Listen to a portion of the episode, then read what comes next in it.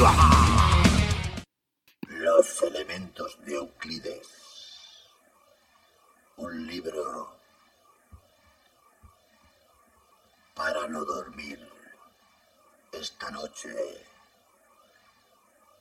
en Radioactiva Radio.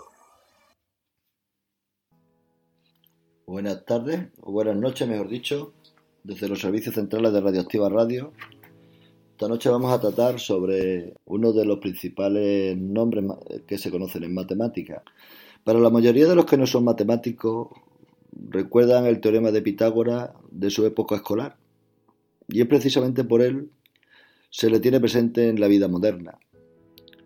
El hombre en sí fue mucho más enigmático y alrededor de su figura se han desarrollado un movimiento académico que intenta separar la vida de Pitágoras, el Pitágoras real e histórico, y sus logros de las capas de mitos e interpretaciones favorables y casi la geografía de leyenda que se ha creado a su alrededor. Dado que nunca escribió nada, ni lo hizo ninguno de sus contemporáneos, se ignora casi todo acerca de él y se convirtió en un personaje semidivino y mítico, incluso místico podríamos decir, para sus numerosos seguidores. Vamos, un rey Arturo del mundo antiguo.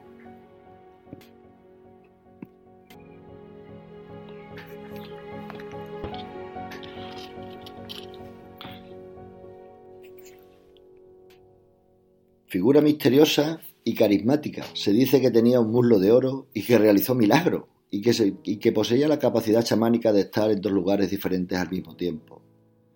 Pitágoras creía en la inmortalidad del alma, que debía pasar por sucesivas reencarnaciones y fue fundador de un culto religioso esotérico, muy admirado por sus principios y rigurosa austeridad, que alcanzó la importancia suficiente para ser perseguido por las clases dirigentes.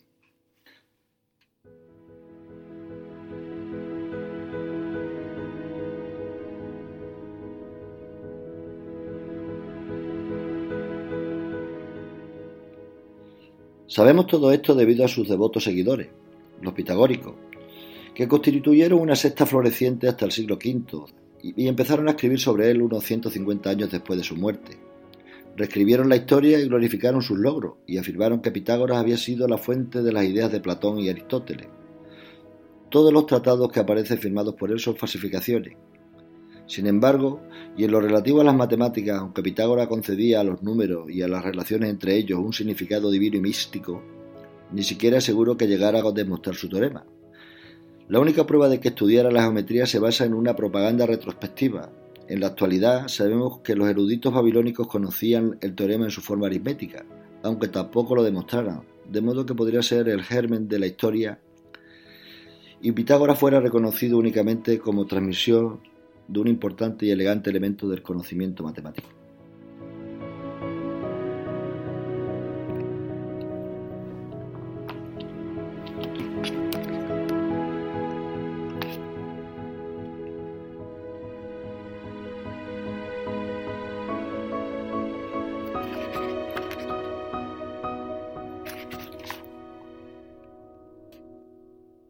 Mientras tanto, en la otra parte del mundo, en China, la primera demostración del teorema de Pitágoras aparece en un tratado que se llama el Libro Sagrado de la Aritmética. Se desconoce el autor de esta obra, así como la fecha que pudo ser escrita. Sin embargo, algunos especialistas suelen fijar como fecha probable el 300 antes de Cristo, es decir, el siglo IV, relativamente en un tiempo muy muy semejante al de Pitágoras. La demostración en este libro es muy parecida a la que mm, se suele ver. Se suele coger un cuadrado donde el lado está formado por la suma de los catetos. E interiormente se describe de manera interna el cuadrado formado por la hipotenusa.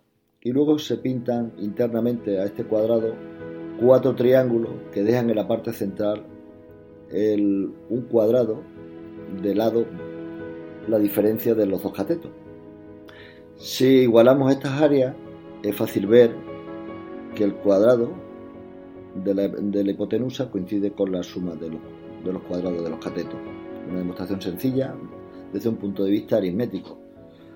La dificultad estriba en esta demostración en que en aquella época el álgebra no se había desarrollado todavía y ellos lo veían desde un punto de vista bastante más geométrico y numérico que de otra manera.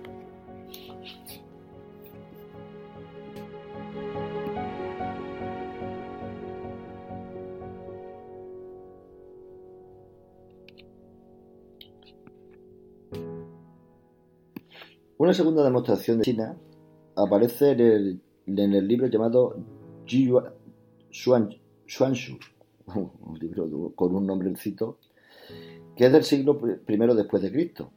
En el capítulo 9 lo consagra los triángulos rectángulos y da algoritmo para sus soluciones.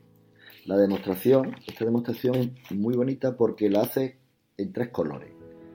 Pinta un triángulo rectángulo y pinta los dos cuadrados, el del cateto menor y el de la, hipotenusa, al revés, en vez soportados encima del, mm, del lado hacia la parte inversa, hacia adentro. Mientras el cateto mayor lo, lo deja soportado sobre, la, sobre el cateto.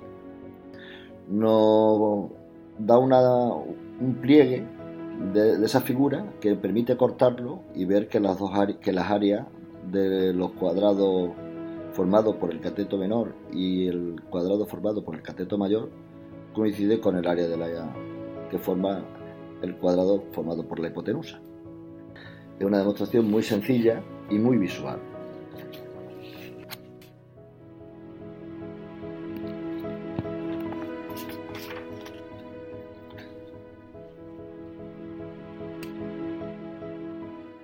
Posteriormente los árabes, ya una vez con la invención del álgebra, eh, también hacen sus, primeros pinitos haciendo demostraciones del teorema de Pitágoras. El primero es el erudito David ibn Qurran.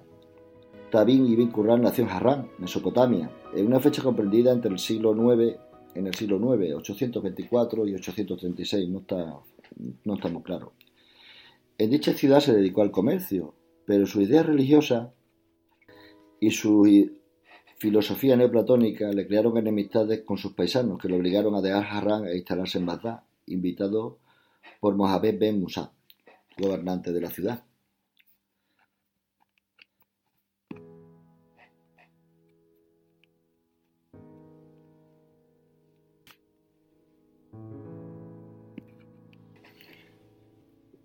La demostración también es de carácter geométrico, muy sencilla, haciendo prolongaciones sobre el triángulo, tanto del cuadrado que es el cateto, y haciendo una construcción, una perpendicular al, cateto mayor, y construyendo los cuadrados donde vamos a hacer un pliegue, y ese pliegue al cortarlo nos va a coincidir. También se hace con dos colores y es muy muy sencilla de demostración. Ya la veremos en nuestra clase del próximo miércoles con el grupo de Proyecta. ¿De acuerdo?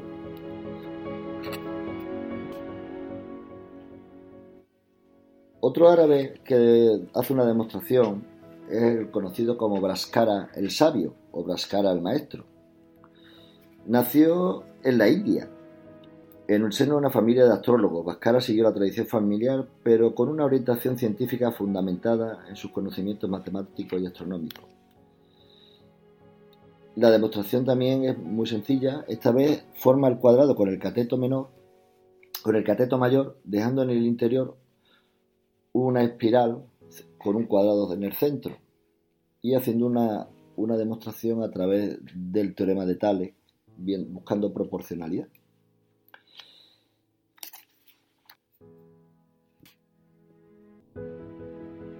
Estas son todas las demostraciones conocidas hasta el siglo XV. A partir del siglo XV, en Europa occidental, mm, fueron muchas las que se, demostraciones del teorema de Pitágoras. Papus dio una eh, bastante compleja que generalizaba el teorema de Pitágoras. Christian Huygens en el siglo XVII dio varias también en sus tratados de geometría, muy parecidas, unas geométricas, otras basadas en el cálculo. También Thomas Simpson dio un par, de demostraciones de ella en sus elementos de geometría de 1760, siglo XVIII. Así que mm, incluso podemos encontrar en todas estas demostraciones a un español, a Juan Cortázar. Juan Cortázar eh, nació en el siglo XIX, en 1834. No, en 1834 publicó su primer libro de la Escuela de Ingenieros de Madrid. Nació el 8 de junio de 1809 y hizo una demostración también bastante elegante del teorema de Pitágoras. Y el último, eh, no, por ello la demostración quizá menos elegante, pero sí quizá la más sorprendente, es la que hace el presidente de los Estados Unidos, Garfield, que nació a finales del siglo XIX, el vigésimo presidente de los Estados Unidos de América. A través de la fórmula de un trapecio, mm, igualando las áreas y haciendo tres triángulos, eh, consigue demostrar de una manera muy, muy, muy sencilla el teorema de Pitágoras. Bueno, pues con esto hemos hecho un repaso de las demostraciones del teorema de Pitágoras. Eh, con esto me despido de, de ustedes desde los servicios centrales de Radioactiva Radio. Los elementos de Euclides. Un libro para no dormir esta noche en Radioactiva Radio. Bueno, se nos olvidaba, evidentemente, la primera demostración fehaciente del teorema de Pitágoras aparecen los elementos de Euclides. Y es Euclides el, mismo quien le atribuye el mérito a Pitágoras. Por eso se denomina el teorema de Pitágoras. Aunque, como ya hemos explicado a lo largo del programa, no haya ninguna prueba histórica, ningún documento que pueda justificar esto. Sin más, sin más dilación, perdón, nos despedimos.